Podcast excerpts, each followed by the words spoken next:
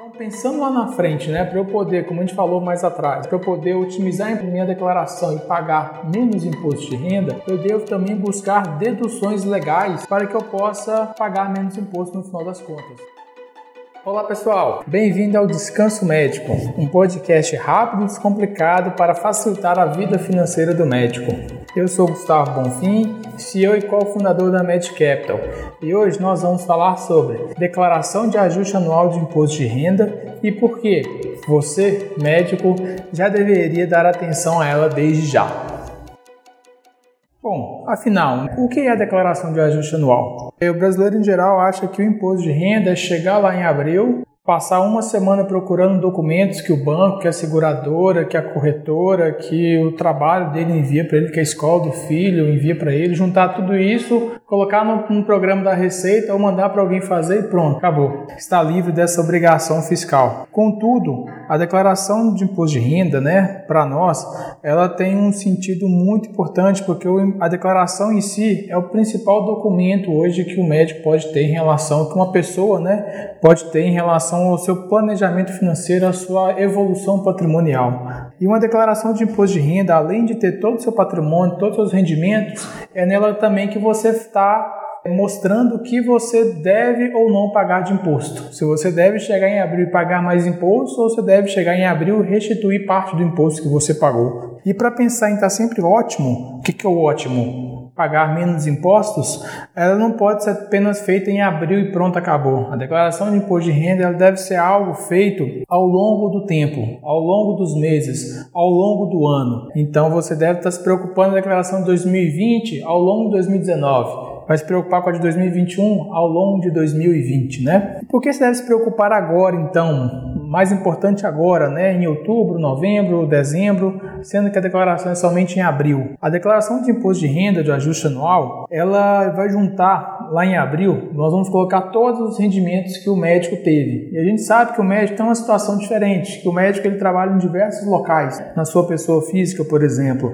E lá em abril eu vou colocar todos esses locais juntos e a Receita vai fazer esse ajuste anual. Então, pensando lá na frente, né, para eu poder, como a gente falou mais atrás, para eu poder otimizar a minha declaração e pagar menos imposto de renda, eu devo também buscar deduções legais para que eu possa pagar menos imposto no final das contas. E lembrando que, assim como a declaração pega todos os rendimentos durante o ano calendário de 2019, as deduções também devem ser feitas ao longo de 2019. Por exemplo, um comprovante de escola de filho de 2018 não serve para a declaração de 2020. Ou, por exemplo, um comprovante de livro caixa feito em janeiro de 2020 não serve para a declaração de 2020, vai servir apenas para a declaração de 2021. Então, nós estamos agora no final de 2019, na corrida final do ano, onde a gente deve pensar justamente em o que eu posso fazer agora para otimizar o imposto de renda. O médico é importante agora que o médico ele tem diversas estratégias que ele pode lançar, executar agora no final do ano, pensando em ter ali um melhor rendimento no seu imposto de renda, né, em ter ele realmente otimizado. Ou seja, por exemplo, o médico que trabalha em hospital, em cooperativa, no seu consultório como autônomo, ele pode agora, por exemplo, né, pensar nas suas deduções de livro caixa que são uma série de deduções que o médico pode declarar na sua declaração de imposto de renda. Desde, por exemplo, um detergente que ele compra para o seu consultório médico, para a limpeza do consultório médico, até o salário da secretária, uma inscrição para um congresso médico, a passagem que ele saiu de São Paulo foi para Fortaleza para o congresso médico, é uma série de outros gastos que compõem o livro caixa que ele pode deduzir. Além disso, ele pode também pensar na sua previdência privada, no aporte PGBL, para ter, ter um benefício fiscal agora. Então, para ele chegar lá em abril do ano que vem e ter efetivamente uma, uma declaração otimizada. Ou ele vai pagar menos impostos ou ele vai restituir mais do que ele pagou ao longo do ano. Né? E por que o médico ainda assim tem essa questão diferente no imposto de renda? Né? O médico, como nós falamos, ele trabalha em diversos locais. Então, por exemplo, o médico ele é cooperado, recebe de duas cooperativas, ele recebe direto de um convênio médico, ele tem seus pacientes, ele também recebe no hospital. Ou seja, ele tem aí cinco locais de trabalho e todos eles pagam na sua pessoa física. Mês a mês, na clínica, na cooperativa, no hospital, eles retêm parte do imposto de renda. Mas o que acontece? A Receita Federal ela não vê o todo no mês a mês. E uma empresa, um hospital, ele não vê que, o que você ganha em outro hospital. Então, no mês a mês, você tem a sua retenção de imposto de renda aproveitando a tabela progressiva do imposto de renda, de 0 a 1.900 aproximadamente, você não paga imposto de renda, de 1.900 a 2.800, valores aproximados, você paga 7,5% sobre esse intervalo e tudo vai subindo progressivamente até tudo acima de R$ 4.600, valores aproximados, você paga 27,5%. Esses descontos você aproveita em cada hospital. Só que o que acontece? Quando chega lá em abril, quando você coloca, né, médico, coloca esses 3, 4, 5, 10 vínculos na pessoa física que você tem no seu imposto de renda, a Receita faz exatamente o ajuste. E você sabe como funciona realmente esse ajuste anual da declaração de imposto de renda? Vamos pensar na seguinte situação de acordo com a tabela progressiva de imposto de renda. De acordo com a tabela, valores aproximados aqui, de 0 a R$ 1.900, você não paga imposto de renda. Esse é o nosso primeiro pote. Ele tem um volume de R$ 1.900. De acordo com a tabela progressiva, de R$ 1.900 a R$ 2.800, você paga 7,5% em cima desse intervalo, ou seja, um intervalo de R$ 2.800 menos R$ 1.900, 900 reais. Esse é o nosso segundo pote. Se você gente for ver, todos os intervalos da tabela progressiva são exatamente de 900 reais. Então nós temos um primeiro pote de R$ 1.900, um segundo pote de 900 reais com uma alíquota de imposto de 7,5%, um terceiro pote de 900 reais com uma alíquota de 15%, um quarto pote de 900 reais de volume e uma alíquota de 22,5% e um último pote de volume finito com alíquota de 27,5%. O que acontece? Quando a gente recebe mês a mês, eu trabalhei no hospital A, recebi 5 mil reais nesse hospital.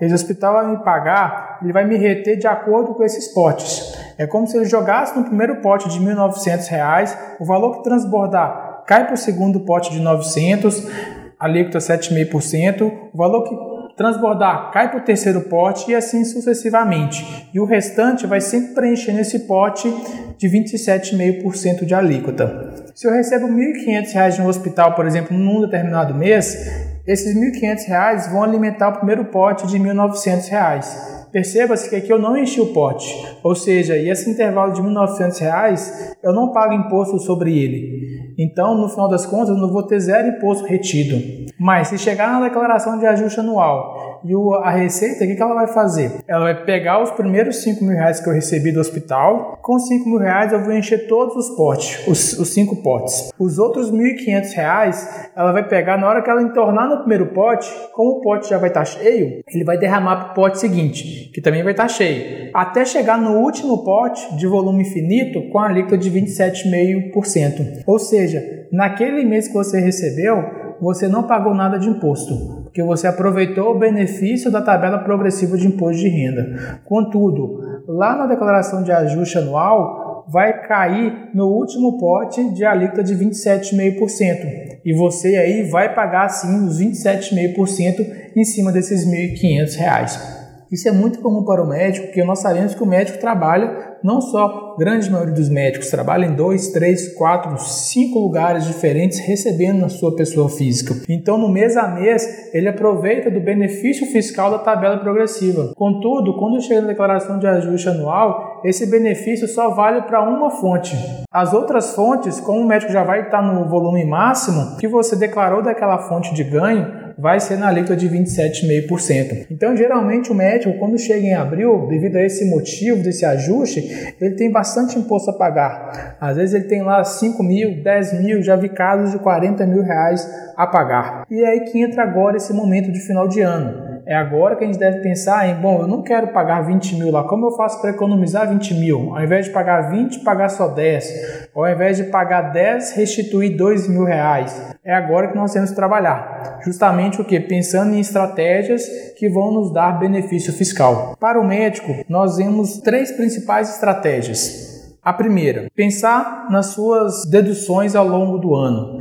Deduções tanto de dependente, de saúde, de educação do médico ou com dependentes, livro caixa e a previdência privada.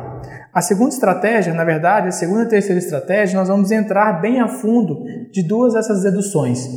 Para o médico que tem um vínculo autônomo em alguns dos seus rendimentos, a dedução vinda do livro caixa tem um sentido fantástico agora. O médico deve aproveitar todas as suas despesas relacionadas à sua profissão médico como autônomo para declarar no imposto de renda. Desde a taxa de CRM que vocês pagam no começo do ano, a taxa da sociedade, da associação, do sindicato, de qualquer órgão, conselho de classe. Se você tem consultório, todas as taxas de consultório, seja um consultório próprio, um consultório alugado, um coworking, todas essas taxas que você gasta com um consultório, material, insumos, manutenção, tudo isso entra no livro caixa.